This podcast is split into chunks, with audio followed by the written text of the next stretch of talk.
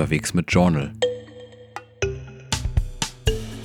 In 14 Monaten von Deutschland bis in den Iran und wieder zurück. Ein Podcast mit Reisetagebuch. Hallo und herzlich willkommen zu einer neuen Folge Unterwegs mit Journal. Mein Name ist Michael und in diesem Podcast nehme ich dich Folge für Folge mit auf meine Reisen.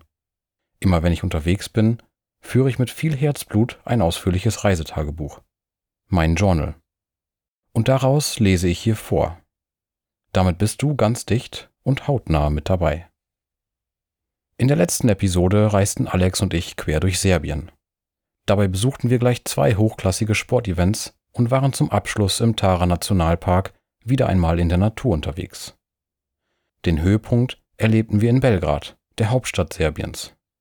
Bei einer geführten Stadttour erfuhren wir viel über die serbische Geschichte und lernten eine serbische Perspektive auf den Kosovo-Krieg kennen.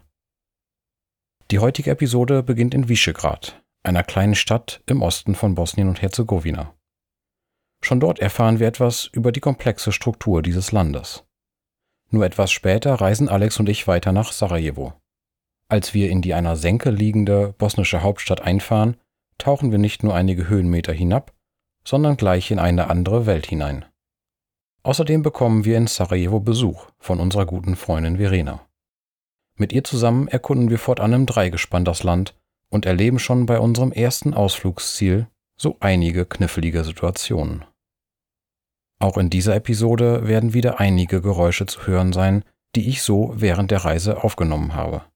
Insbesondere die Vertonung von den Wanderungen und unseren Autofahrten im Gebiet des Sudjeska Nationalparks sind Originalsounds. Und damit geht's auch schon los. Episode 14 Holprige Wege in Bosnien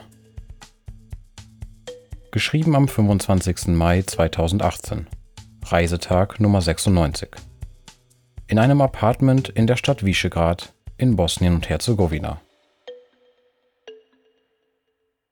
Die ohnehin schon lästigen Wirrungen rund um den Schadensfall des Mietwagens aus Sadar entwickelten sich im Verlaufe des vergangenen Tages zu einer riesigen Farce. Vor ziemlich genau einem Monat hatten Alex und ich uns spontan über ein Internetportal einen Mietwagen ausgeliehen, um damit einen Tagestrip quer durch Kroatien zu unternehmen. Bei der Rückgabe stellte der Vermieter einen kleinen Kratzer auf der Radkappe fest. Das war schon ärgerlich genug gewesen, die Kaution über 400 Euro wurde dort einbehalten. Allerdings hatten wir Zusatzversicherungen abgeschlossen, unter anderem auch für die Reifen. Außerdem allesamt ohne Selbstbehalt. Wir waren also auf der sicheren Seite. Dachten wir damals zumindest. Vorgestern erhielt ich dann eine Mail vom Veranstalter, welche eine Erstattung in Höhe von 271 Euro ankündigte. Warum dort 129 Euro fehlten, wurde aus dem intransparenten Schreiben nicht ersichtlich. Also telefonierte ich gestern, rief mehrfach die Service-Hotline des Veranstalters Auto Europe an. Niemand dort konnte mir die Rechnungen aus der Mail erklären. Schriftlich führten sie später aus, dass es sich bei den 129 Euro um eine nicht zu erstattende Schadenbearbeitungsgebühr handele. Der örtliche Vermieter ABC Rent sendete mir auf Anfrage eine genau daraufhin frisierte Rechnung zu. Hier wurde der Selbstbehalt also einfach in Schadenbearbeitungsgebühr umbenannt und nun einbehalten. Welch dreiste Frechheit. Inmitten all dieser Telefonate und E-Mails trafen wir uns wie verabredet um 10 Uhr vormittags mit dem Ehepaar aus Novi Sad, welches wir zufällig in unserem Apartmentblock in Bare kennengelernt hatten. Sie reisten ebenfalls nach Visegrad und nahmen uns mit. So gelangten wir auf sehr bequeme Weise über eine kleine Grenzanlage nach Bosnien und Herzegowina. Bereits nach wenigen Kilometern deutete eine kleine, mit weißem Putz bedeckte Moschee mit ihrem markanten Minarettturm darauf hin, dass im multiethnischen Bosnien neben den zumeist christlich-orthodoxen Serben, den häufig katholisch getauften Kroaten, auch die muslimischen Bosniaken beheimatet sind. Der kurze Abstecher ins beschauliche Visegrad hat sich indes sehr gelohnt. Vor dem Bosnienkrieg von 1992 bis 95 lebten hier viele Bosniaken. Heute, also nach der Vertreibung der Muslime in den frühen 90er Jahren, liegt die Kleinstadt innerhalb der Republika Srpska. Neben der sogenannten Föderation Bosnien und Herzegowina ist die Republika Srpska eine der zwei Entitäten, aus denen der Staat Bosnien und Herzegowina besteht. In diesem Landesteil leben vorwiegend Serben. Viele Schilder sind hier in kyrillischen Buchstaben verfasst, eine orthodoxe Kirche steht direkt neben einem serbischen Soldatenfriedhof.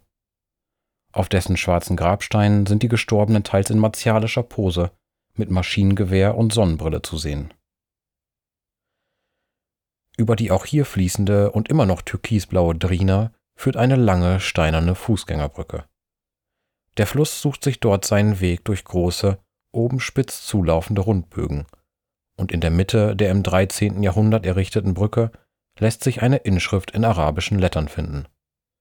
So bringt die Stari Most, die alte Brücke, wie sie hier auch genannt wird, einen Hauch türkisch-osmanischen Flairs in das Drinatal. Am folgenden Tag und somit am 97. Reisetag.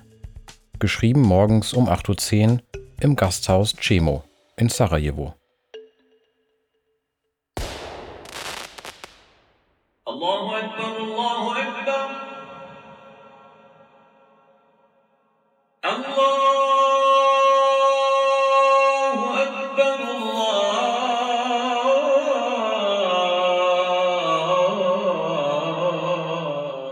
20.15 Uhr gestern Abend.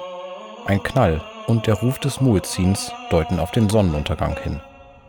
Es ist Ramadan, die islamische Fastenzeit. Und so warteten gestern Abend tausende Bosniaken sehnsüchtig auf dieses Signal, während sie an den Tischen in der Altstadt Sarajevos saßen und das Essen sowie eine gelbgrüne Limonade bereits vor ihnen standen.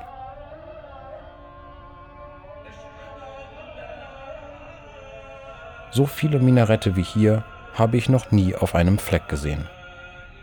Bereits als wir gestern Mittag mit dem Bus auf die in einer Senke liegende Hauptstadt zufuhren, war ich von der Anzahl muslimischer Gotteshäuser sehr beeindruckt. Beinahe durch jeden Blick, den man durch Sarajevos Straßen wirft, schiebt sich mindestens ein sehr dünner, hoher Turm mit Kegeldach empor. Häufig sind sie weiß verputzt, manchmal auch in hellen Brauntönen gemäuert oder aber mit Holz verkleidet. In der abends hochfrequentierten Altstadt tragen einige Frauen ein Kopftuch.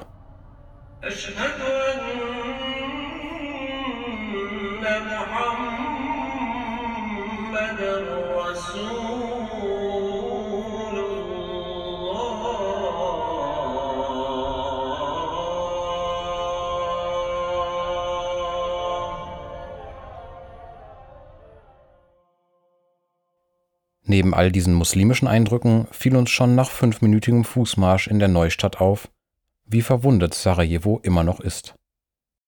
Hochhäuser sind übersät mit kleinen Löchern, die sich entweder mit hellgrauem Mörtel verschlossen, deutlich von der weißen Betonwand absetzen oder gar nicht erst aufgefüllt wurden und so seit den 1990er Jahren als Mahnmal in den Fassaden verbleiben.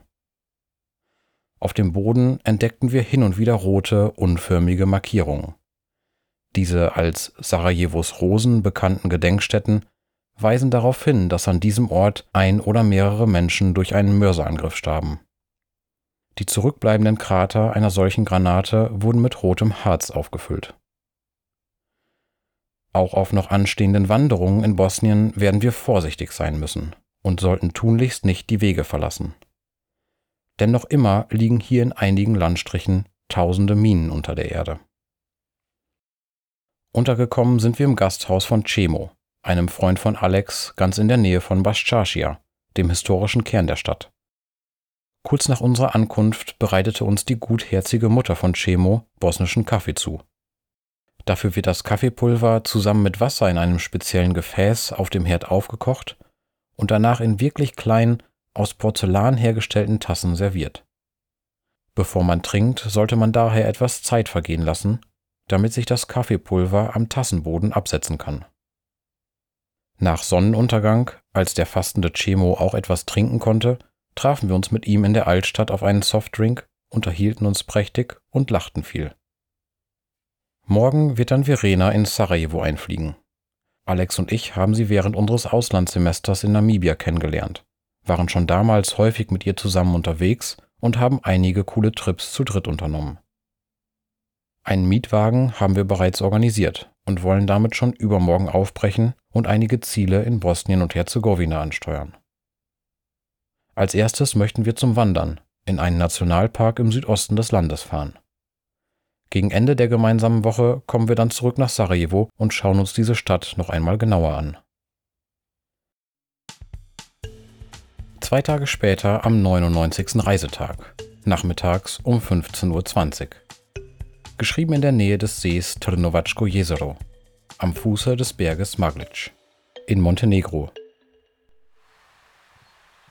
Ohne es zu wollen und auch ohne es recht zu bemerken, kreuzten Verena, Alex und ich vor ungefähr einer Stunde eine Staatsgrenze.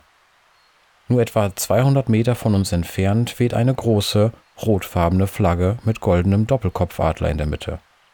Nach einer wunderschönen Wanderung sitzen wir jetzt vor einem großen Bergsee, und sind anscheinend in Montenegro und nicht mehr in Bosnien und Herzegowina.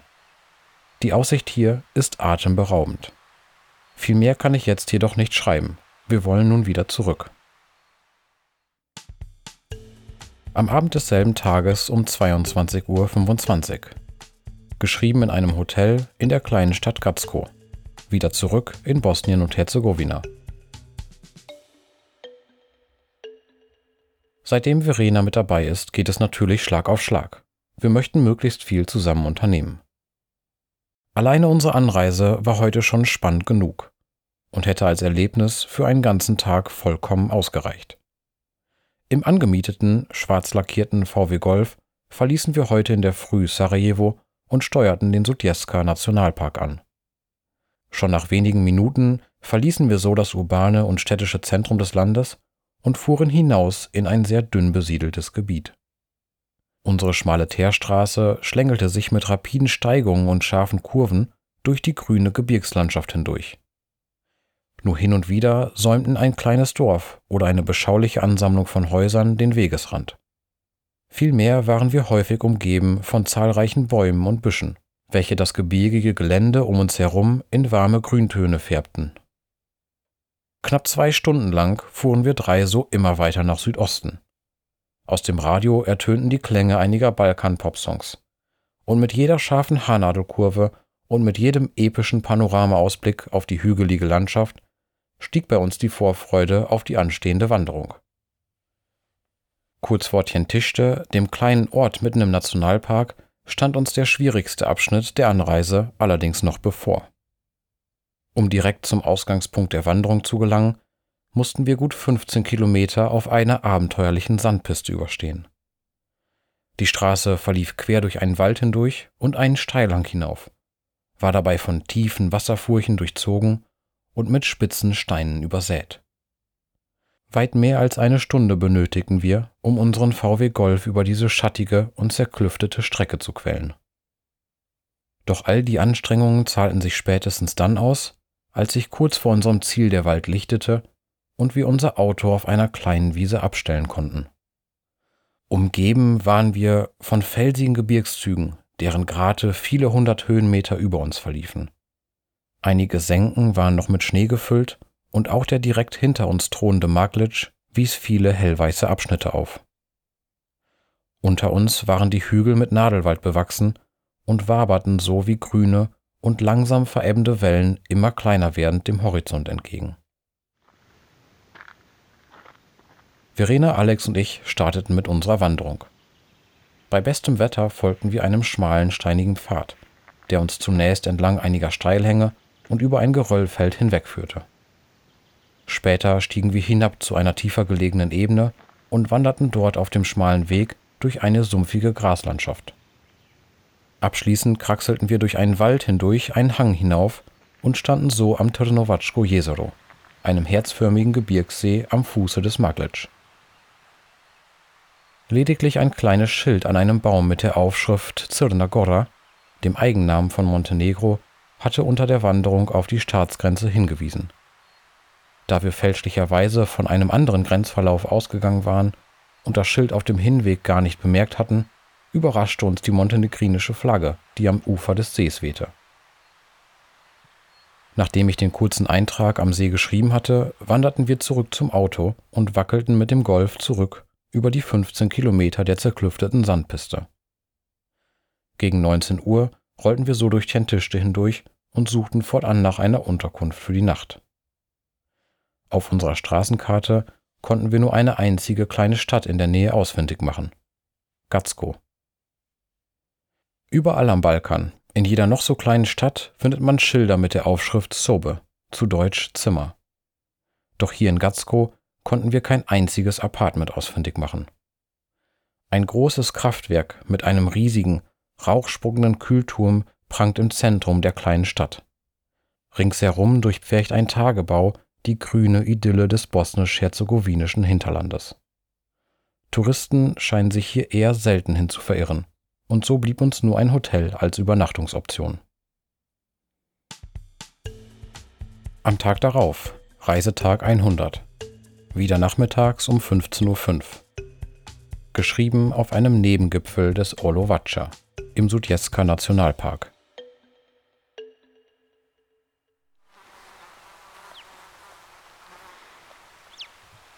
Selten konnte ich eine solche wunderbare Aussicht genießen. An einer exponierten Stelle stärkten wir uns soeben mit einer Brotzeit und können hier in jede Himmelsrichtung schauen. Umgeben sind wir von einer hügeligen Gebirgslandschaft, die abwechselnd dunkelgrün von Bäumen, hellgrün vom Gras oder hellgrau von Steinen eingefärbt ist. In vielen Dutzend Kilometern Entfernung verschwinden die Hügel allmählich im Dunst der Luft. Keine Menschenseele ist zu sehen. Nirgends. Und auch auf dem Weg hierher waren wir stets in abgeschiedener Dreisamkeit. Lediglich ein Schwarm aus Fliegen und Mücken begleitete uns und blieb uns bis zum Gipfel hin treu. Der Weg bis hierher stellte uns allerdings gleich vor mehrere Schwierigkeiten. Noch gestern Abend hatten wir uns eine neue Wanderung mitten im Sudjeska Nationalpark herausgesucht. Zu schön war es gestern gewesen, als dass wir schon wieder weiterziehen wollten. Dieses Mal peilten wir nicht einen Gebirgssee, sondern den Gipfel eines Berges an. Hinauf auf den Olovatscha wollten wir es schaffen. Mit unserem Auto bogen wir heute Vormittag gegen 10 Uhr auf eine in unserer Karte als gelb markierte Regionalstraße ein und waren zu dem Zeitpunkt nicht einmal mehr 25 Kilometer vom Startpunkt des Wanderweges entfernt. Wir waren quasi schon kurz davor, die Schnürsenkel unserer Wanderschuhe festzuzurren und unsere kleinen Tagesrucksäcke für die Wanderung bereit zu machen. Die auf den ersten paar hundert Metern geteerte Straße mit dem Kürzel R434 entpuppte sich jedoch alsbald eher als Offroad-Abenteuer-Track denn als ernstzunehmende und zumutbare Transportstrecke. Ganz schnell hätten wir uns am liebsten die von mir gestern beschriebene, zerklüftete Sandpiste zurückgewünscht denn heute war ein Vorwärtskommen, insbesondere in unserem VW Golf, kaum möglich. Gleich mehrfach stoppten wir unser Fahrzeug, um breite Wasserlöcher auf Tiefe und Konsistenz zu überprüfen, bevor wir mit unserem Kleinwagen durch die Wasserstellen hindurchfuhren. Meistens waren es Alex oder Verena, die so mit einem langen Ast ausgerüstet, bedächtig in den großen Pfützen herumstocherten und nach einer geeigneten Fahrrinne suchten. Schlaglöcher, tiefe Furchen oder Spurrillen, große Steine oder auch mal der Abhang an einer Seite der Straße waren die Gegner an anderen Stellen des Weges.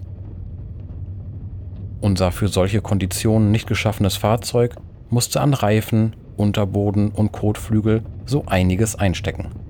Bislang hat es glücklicherweise überlebt. Auch der Wanderweg war schwer zu bewältigen. Anders als gestern führte er heute fast ausschließlich über ausladende und von kleinen Steinen gespickte Wiesenflächen. Die Markierungen sind jedoch stark verblasst und waren teils kaum auszumachen. Immer wieder verloren wir kurz den Weg und erinnerten uns an die Gefahr durch Landminen. Auch kurz vor unserem Ziel, dem Gipfel des Orlovatscha, sahen wir plötzlich keinerlei Markierungen mehr. Auf der Suche nach dem nächsten Wandersymbol orientierten wir uns an einer Erhebung und landeten schließlich so auf einem Nebengipfel des Berges.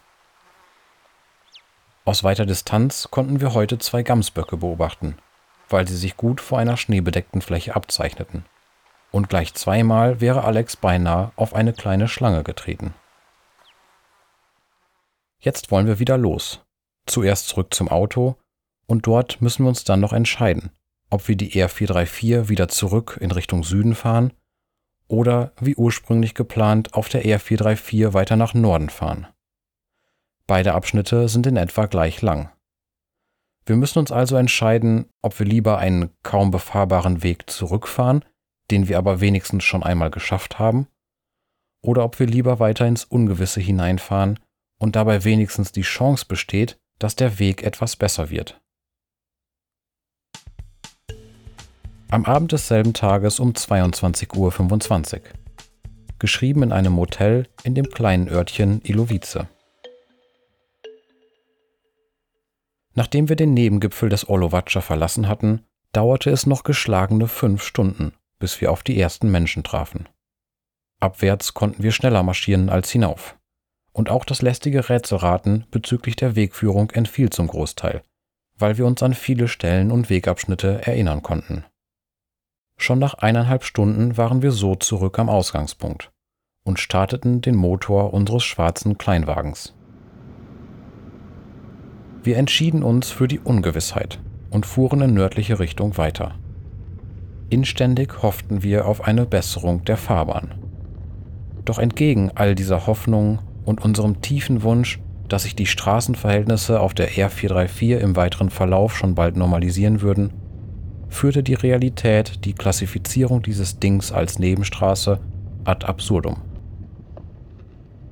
Unzählige Male stiegen wir aus dem Auto aus, um Steine und Geäst aus dem Weg zu räumen, um ein Wasserloch auf Befahrbarkeit hin zu analysieren oder um aus einer anderen Perspektive über spitze Steine zu assistieren.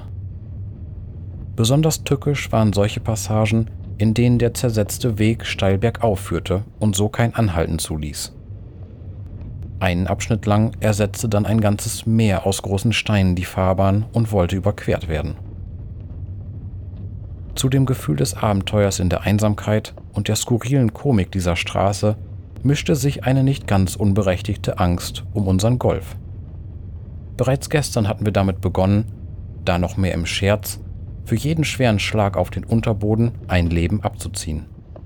Bei zehn Leben hatten wir angefangen und waren damit recht locker durch den gestrigen Tag gekommen. Auch heute früh startete unser Fahrzeug wieder mit frischen zehn Leben. Die waren allerdings schon recht bald fast gänzlich aufgebraucht. So gingen wir dann dazu über, mit jedem Schlag nur noch halbe oder gar nur noch Viertelleben abzuziehen. Kleinere Kratzer am Boden oder am Lack überhörten wir einfach gekonnt. Nachdem es mal wieder lautstark gekracht hatte und sich unser Golf auf einem steinigen Abschnitt seinen Unterboden massieren ließ, überlegten wir, was wir eigentlich genau machen würden, wenn wir hier einen Totalschaden erleiden sollten. Wäre es nicht am klügsten, das Auto irgendwo zu verscharren und als gestohlen zu melden, fragten wir uns. Eine Bergungsaktion, hier, mitten auf der eigentlich unpassierbaren R434, erschien uns absolut unrealistisch zu sein. Nur ein paar Minuten nach dieser halb im Scherz, halb ernsthaft geführten Diskussion erschrak ich plötzlich. Was war das denn? Direkt vor uns, dort am Wegesrand, standen Gummistiefel. Ganz langsam fuhren wir auf sie zu und ließen sie dann links liegen. Ein absolut neuwertiges Paar, dunkelgrünes Modell. Der eine Stiefel fein säuberlich neben dem anderen. Weshalb standen dort Gummistiefel? Seit heute Vormittag hatten wir keinen einzigen Menschen gesehen. Allmählich sank die Sonne immer tiefer und näherte sich langsam dem Horizont entgegen. Die Schatten der uns umgebenden Bäume und Büsche wurden länger und zeichneten bizarre Muster auf die Fahrbahn. Wir wären nun wirklich froh gewesen, diese verdammte Straße endlich verlassen zu können. Doch es gab nichts, was wir an unserer Situation hätten verbessern können. Mit einer durchschnittlichen Geschwindigkeit von sechs oder sieben Kilometern pro Stunde schleppten wir uns quälend langsam nach Norden. Doch schneller ging es hier ganz einfach nicht. Wir hatten die Gummistiefelsituation schon fast wieder vergessen, waren ganz und gar fokussiert darauf, unseren Golf heile über die Straße zu bringen, da wurde es wieder gruselig. Eine Holzhütte erschien im Dickicht neben uns, offensichtlich verlassen. In den Fensterläden hingen dicke Spinnweben, alles war dunkel. Nur wenige Meter dahinter stand plötzlich ein Lieferwagen neben der Strecke. Lackiert in demselben dunklen Grün wie die Gummistiefel, ließ er uns erschaudern. Die Fensterscheiben waren allesamt getönt, die Ladefläche speerangelweit geöffnet. Was war hier los? Waren hier doch irgendwo Menschen? Im Schneckentempo zog diese Szenerie an uns vorbei. Unsere Augen richteten wir nun nicht mehr nur auf die Fahrbahn, sondern auch in den Wald hinein, links und rechts von uns. Wir suchten nach weiteren Anzeichen für Menschen, wollten keine Bewegung im Gebüsch neben uns verpassen. Noch 20 oder 30 Minuten kämpften wir uns so voran. Dann, und wir konnten unseren Augen kaum glauben, sahen wir auf einmal ein Stück Teerfläche vor uns. Ein schönes Stück Teerfläche. Keine Schlaglöcher, keine Furchen, keine Spurrillen. Einfach ein schönes, ebenes Stück Teerfläche. Wir hatten das Ende der R434 erreicht und schauten kurz zurück. Vor über drei Stunden hatten wir den Motor unseres Golfs gestartet und hatten nicht einmal 20 Kilometer zurückgelegt. Nun nahmen wir Geschwindigkeit auf und glitten fortan über den Teer einer Hauptstraße, bis wir vor ungefähr zwei Stunden ein Motel in dem kleinen Ort Ilovice erreichten. Jetzt geht's erst einmal ins Bett für uns. Gute Nacht. Das war Episode 14. Holprige Wege in Bosnien. In der nächsten Episode setzen Alex, Verena und ich unseren Trip fort. Dieser führt uns nun in den Norden des Landes, bis zu dem berühmten Wasserfall von Jajce. Danach nehmen wir uns Zeit für Sarajevo, lernen die Stadt noch besser kennen und erfahren einiges über die bewegte Geschichte dieser Region. Sicher hast du Feedback oder Fragen zu dieser Episode. Schreib mir gerne direkt. Du erreichst mich zum Beispiel per E-Mail unter feedback at unterwegs-mit-journal.de. Du kannst mir einen Kommentar auf meiner Website hinterlassen unterwegs-mit-journal.de. Außerdem erreichst du mich bei Facebook auf der Seite Unterwegs mit Journal oder bei Instagram unter dem Handle Farben dieser Welt.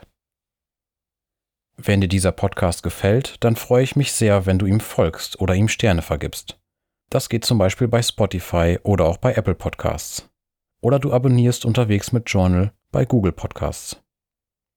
Das war's für heute. Ich freue mich schon auf die nächste Episode. Bis bald.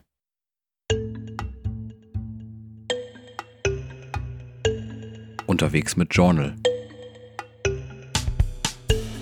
In 14 Monaten von Deutschland bis in den Iran und wieder zurück.